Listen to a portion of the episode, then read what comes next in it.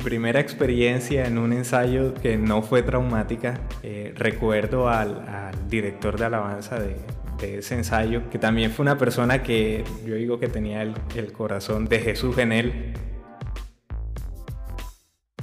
Hola, bienvenidos una vez más a ICZ Podcast, el espacio donde hablamos de todos los temas que nos competen a los músicos cristianos. Estamos ya en el segundo capítulo de nuestra segunda temporada y me presento, mi nombre es Andrés de la Hoz, los saludos de Barranquilla, Colombia y aquí estamos con Alexei Ocio desde Querétaro, México y también con Gerardo Mesa desde Chaco, Argentina. Hola a todos, contentos acá de seguir conversando con mis amigos sobre esto que nos apasiona, que es la música, el liderazgo, el servicio, así que no sé desde, dónde nos escuchás, pero también seguimos estando en Spotify, Google Podcast, Apple Podcast y otras plataformas que hay un montón eh, donde podés escucharnos. Hoy vamos a hablar acerca del primer ensayo, así se llama, hoy es mi primer ensayo, ¿qué debo hacer? Así que eh, yo les voy a invitar a Andrés, a Alexei y yo mismo estoy haciendo este ejercicio de recordar nuestro primer ensayo, que fue hace muchos años, imagino, pero tenemos del otro lado estudiantes de Instituto de Canción o futuros estudiantes de Instituto de Canción o amigos de los equipos de alabanza de las congregaciones que quizás están comenzando en esto y tienen un montón de nervios. Así que hablemos de, esa experiencia del primer ensayo. Alexei, ¿te acordás tu primer ensayo cómo fue? Sí, lamentablemente sí. Fue una experiencia terrorífica. Este, recuerdo dos ensayos. Eh, el primero fue cuando no había pasado ningún tipo de, clases de música, nada, y mi mamá que me había metido clases de piano me llevó al grupo de alabanza y pues quiso hacer el contacto y me dijeron, sí, vente el jueves. Fui el jueves y como no tocaba nada me dijeron, mira, tú vas a apretar este botón, cuando te dije lo vas a desapretar, cuando lo vas a quitar cuando te dije. Y era el botón de efectos del guitarrista. Entonces ahí no la sentí tan mal porque el grupo era de jóvenes, de chavos, y, pues fue un buen ambiente, aunque sinceramente me sentí inútil. El Eres un pedal de switch, digamos. Sí, sí, fue el, overdrive del, guitarrista. Yo, yo iba a ser el, que hacía eso en el solo, ¿no? Entonces, pero estaba, estaba quillo, era un pibe, ¿no? Como se dice en Argentina. Pero el ensayo, primer ensayo oficial, fue terrible, fue eh, lastimó mi corazón eh, porque yo fui a tocar el bajo y recuerdo haber ensayado muchísimo en mi guitarrita, una guitarra acústica que tenía en casa y fui al ensayo del grupo de, mayores en la iglesia, era una iglesia, una iglesia relativamente grande y si es que el hermano me va a escuchar hoy va a saber que sanó mi corazón porque llegué y estaba intentando tocar pero el grupo que era de gente grande, mayores, se dedicaban a cualquier otra cosa eh, y la música era como un espacio en su vida. Yo volteé a ver a, ver a los hermanos, a ver qué, porque yo estaba tocando y, yo vi el gesto en el preciso momento en que se hicieron eh, señas, el, tecladista, el líder de alabanza y su esposa, eh, haciendo burla de mí, así como con los ojos y riendo, así como este tipo no, no la arma prácticamente, ¿no? O sea, hablando de mí. Y yo no sabía qué hacer, yo estaba en el medio del grupo y todos así como que cantando y estando en su, en su rollo. Y dije, yo no vuelvo a este lugar, yo no quiero estar aquí. Y, recuerdo regresar a casa muy dolido, pero tomé eso y, quise darle la vuelta, no matar algo. Y ahí es donde decidí estudiar música. Y me metí a clases y clases y clases. Años después, obviamente, eh, pues ya sé que en aquel momento no era un nivel desafiante en el que estaba, pero fue terrible, fue terrible, amigo. No sé si tú tengas una experiencia distinta, pero para mí fue. Me hiciste acordar algo y, sé que siempre damos pie a Andrés después en, esto, en esta dinámica de, los turnos que tenemos para, para no pisarnos, pero me acordé algo, o sea, necesito contarlo y después te prometo, Andrés, que, te dejo todo el espacio para que nos aconsejes y a todos los que están escuchando sobre el primer ensayo. Me hiciste acordar eh, no mi primer ensayo en la iglesia, cuando tenía 14 años, cuando empecé a tocar más o menos en la iglesia, sino la primera vez que toqué en un devocional en Instituto Canción. Yo estudiaba en Buenos Aires, eh, en, la, sede de, Buenos Aires. Y la primera vez que a mí me tocó tocar en un devocional estaba Emanuel Espinosa como invitado. Obviamente yo ensayé todo con, la banda, o sea, mis amigos que me apoyaron ahí, eh, perfecto. Pero el tema es que el tecladista siempre sube para ministrar al final de la reflexión, de la predicación. Y Emanuel empezó a ministrar y claro, yo no estaba tan nervioso y, empezó a cantar una de las canciones de Rojo. Yo no sé si Manuel va a escuchar esto, ¿no? Pero yo no, no la sabía, o sea, no, no, no, Y, claro, ¿qué hago? O sea, él está empezando. Era una canción súper conocida, obviamente, tenía que haberla sabido, pero no la Para sabía. todos. Y, y, ¿saben lo que hizo Manuel? Que, porque marco el contraste, ¿no? Qué triste tu experiencia, pero Emanuel se dio cuenta que yo estaba perdido Em, y, puso su mano en la espalda y me empezó a marcar los grados de la canción mientras él seguía ministrando. Wow. O sea, no miró para atrás, no hizo cara, no se quejó, se dio cuenta de que eh, no asumió de que yo iba a saber la canción y me acordé de esto ahora, ¿eh? Puso la mano así y empezó a marcar, a marcarme hasta unas vueltas hasta que yo agarrara el ritmo y pudiera fluir un poco más. Y yo le agradecí tanto, gracias, y tranquilo, o sea, esa actitud, ¿no? Y me, hace acordar a que quizás muchos ahora están por subirse por primera vez al escenario de su primer ensayo, los demás, los que, los que tienen más tiempo, cuídenlo, oren por él o por ella. Eh, van a estar nerviosos, nerviosas. Eh, y claro, obviamente se van a equivocar, en la casa va a salir perfecto y ahí en el ensayo se van a equivocar por el nerviosismo. Pero cómo, cómo el clima y, hacer ese soporte, digamos, ¿no? ese apoyo es tan importante. Así que perdona, Alexei, porque tu historia fue trágica, pero a mí me hizo acordar esa, esa linda experiencia de. Y aparte, a ver, ese Manuel Espinosa, ¿no? O sea, yo, yo debería prepararme. Si él está ahí, yo me, tendría que haber escuchado todas sus canciones antes. Y no, fue, fue un error de novato de mi parte. Pero como él, él fue sensible a eso y, y pudo, pudo ayudarme, pudo apoyarme, ¿no? aunque no me conocía. Qué padre, qué grande. Bueno, eh, mi primera experiencia en un ensayo, digamos que no fue traumática. De hecho, ahora que estás contando tu experiencia, era eh, recuerdo al, director de alabanza de, ese ensayo que, que, también fue una persona que tenía, yo digo que tenía el, corazón de, Jesús en él. Eh, porque bueno, yo de hecho estaba ahí sentado acompañando a mi hermano, yo ni siquiera estaba, eh, iba a ensayar. Eh, no fue el percusionista a la iglesia, no fue el percusionista a ese ensayo. Y el, director de alabanza, que es el pianista, me dice, acércate, yo tenía 10 años, 11 años, una cosa así. Este, y él me dice, acércate, y yo le pregunto, ajá, ¿qué, ¿qué, es lo que quiere? Él me dice, bueno, ¿sabes tocar conga? Yo le dije que no. Él me dice, listo, mira, haz este ritmo y me enseñó a hacer salsa, me enseñó a tocar salsa. Y yo, yo lo agarré y él me dice, listo, eh, haz eso en todas las canciones. Recuerdo que yo me, eh, me pongo en las congas y empiezo a tocar salsa. Eh, durante todo el ensayo estuve tocando salsa, nada más toqué salsa. Eh, y él al final del ensayo me dice, listo, eh, nos ensayamos los, los sábados, él me dice, listo, mañana ponte una pinta elegante que mañana vas a tocar. Y, eso a mí me, me, motivó bastante, me emocionó muchísimo. Y al día siguiente pues llegué y toqué salsa, eh, hasta en las adoraciones yo tocaba salsa en las canciones lentas. Este, pero fue una muy buena experiencia que, que de cierta forma me, motivó también a, seguir ahí y, seguir eh, eh, vinculado al ministerio. Qué padre. Qué lindo, qué lindo. ¿Y qué podemos aconsejar? Recordando a, esas primeras experiencias que tuvimos. Eh, ¿Qué podemos aconsejar a los que están teniendo sus primeros ensayos, sus primeros minutos ahí con, con un equipo de alabanza quizás de personas más grandes, que, admiran y cómo superar ese nerviosismo. ¿Qué, se te ocurre, Alexei? Es difícil saber lo que te va a pasar ese primer ensayo. Es como. Es como una primera cita con la chica que te gusta, ¿no? Es como no sabes qué va a pasar, pero estás emocionado y dices, soy un torpe, espero que no, no diga alguna tontería o haga algo. Así que lo mejor, lo más importante como buen soldado es estar preparado, amigos. Eh, preparado musicalmente. Si vas a ir a un ensayo, averigua qué canciones, qué repertorio.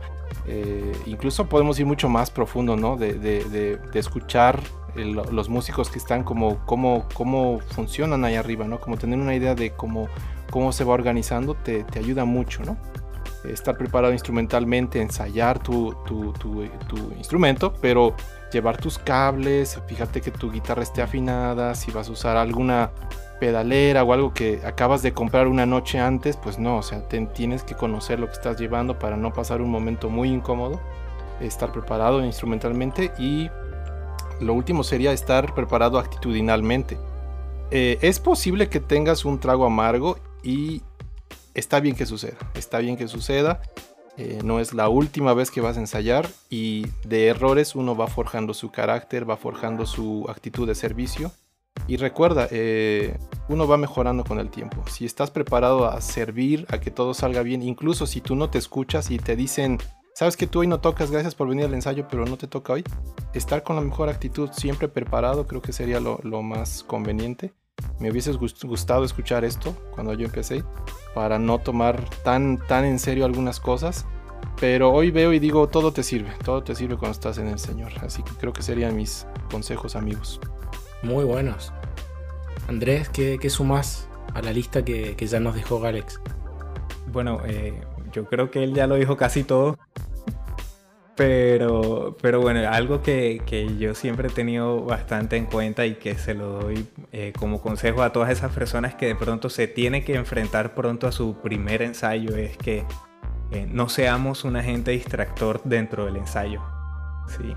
Este, que si hay un director, cuando se acaben las canciones, eh, no estemos practicando la siguiente canción, sino que escuchemos qué es lo que tiene que decir el director. Quizás el director quiere hablar y si nosotros estamos ahí como tratando de repasar de rapidez la siguiente canción que viene ahí en nuestro instrumento, vamos a estar interrumpiendo la fluidez del ensayo.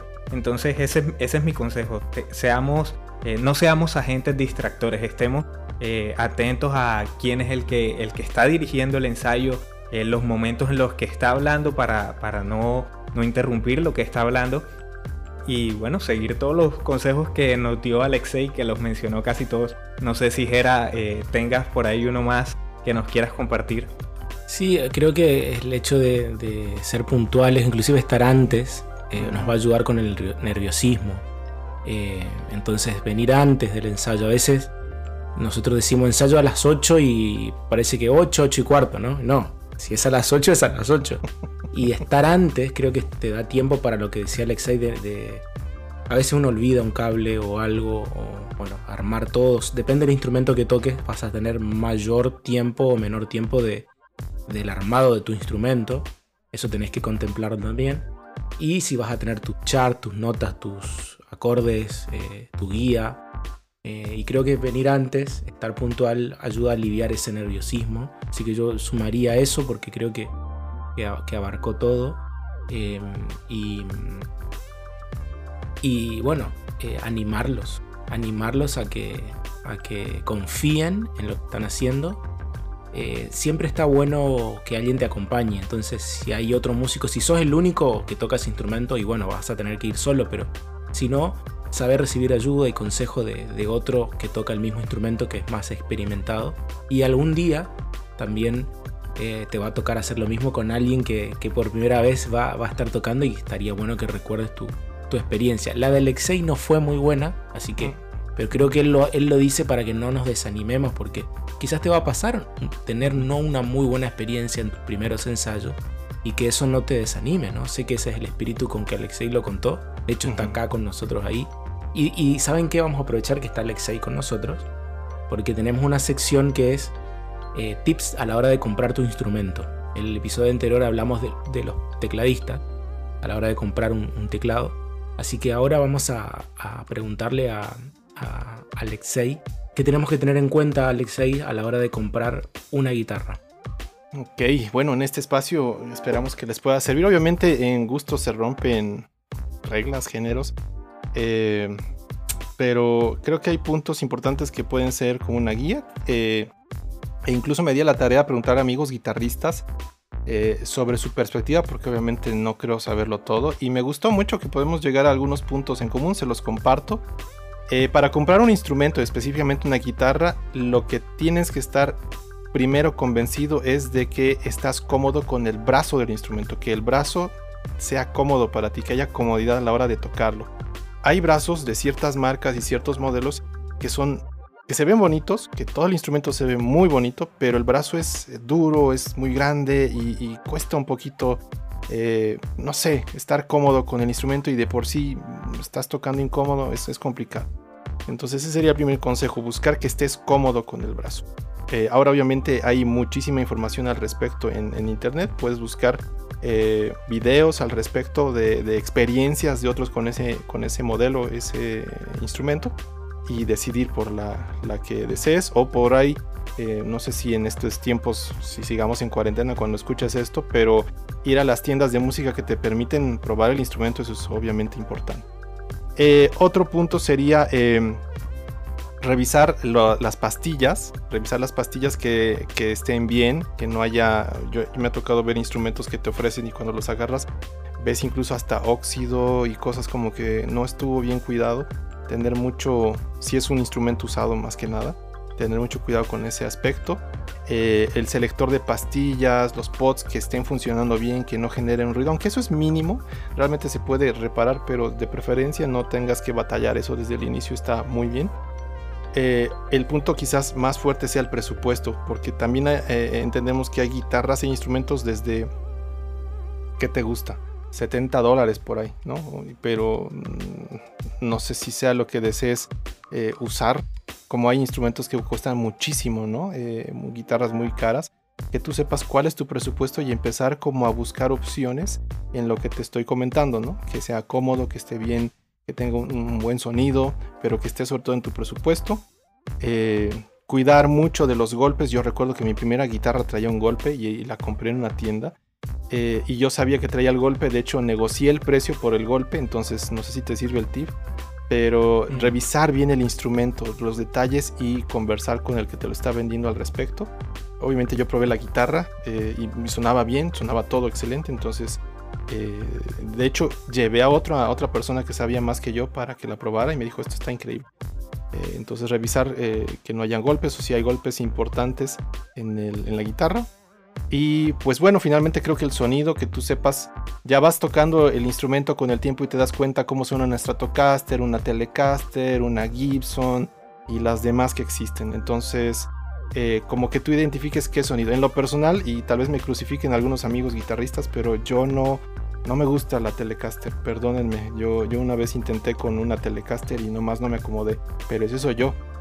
Eh, por ahí tú dices, es que a mí me gusta ese sonido, pues eh, inclínate hacia allá, eh, identifica bien cómo quieres sonar. Y lo último creo que sería el color y la estética. Realmente, pues si te vas a comprar un instrumento que se vea bonito, que, los colores, que esté bien cuidado, la estética es muy importante. Serían mis consejos para, para, para este punto de comprar una guitarra.